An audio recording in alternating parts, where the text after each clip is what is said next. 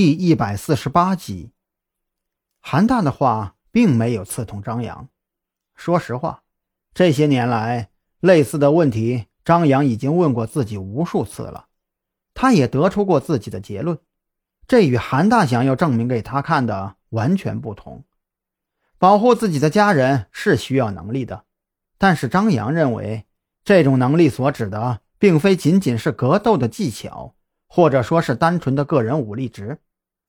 如果张扬当年能有足够的能力，或许那个案子就不会困扰他这么久，甚至他能在一切变得不可挽回之前就破掉了那个案子。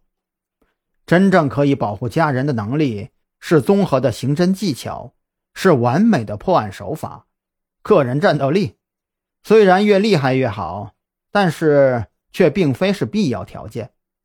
张扬自始至终都坚信着这一点，只有在面对韩大的时候，这一条是不成立的。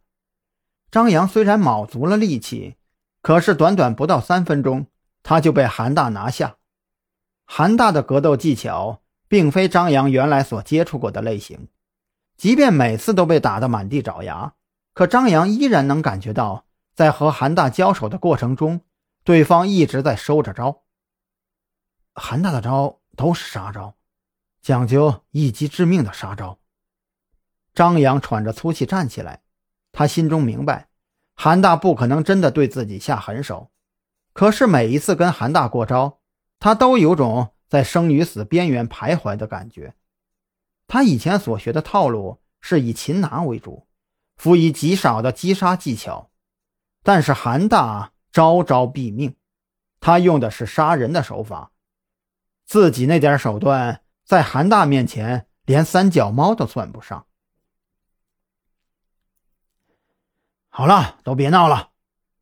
正在张扬调整自己的呼吸，准备再次向韩大发起攻击的时候，赵军终于出现了。他在门口对张扬他们招招手：“都过来吧，有新的线索了。”是杜勇那边有消息了吗？张扬飞快地转过身。眼看着赵军点头，他又对韩大鞠了个躬，以后这才离开。算是吧，赵军轻声说道。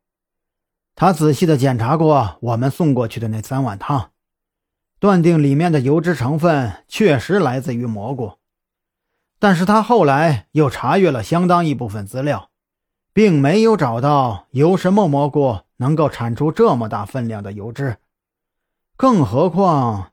那油脂的味道还这么的特别，所以啊，他最后得出的结论是，不建议我们因为这份检测报告就中断调查。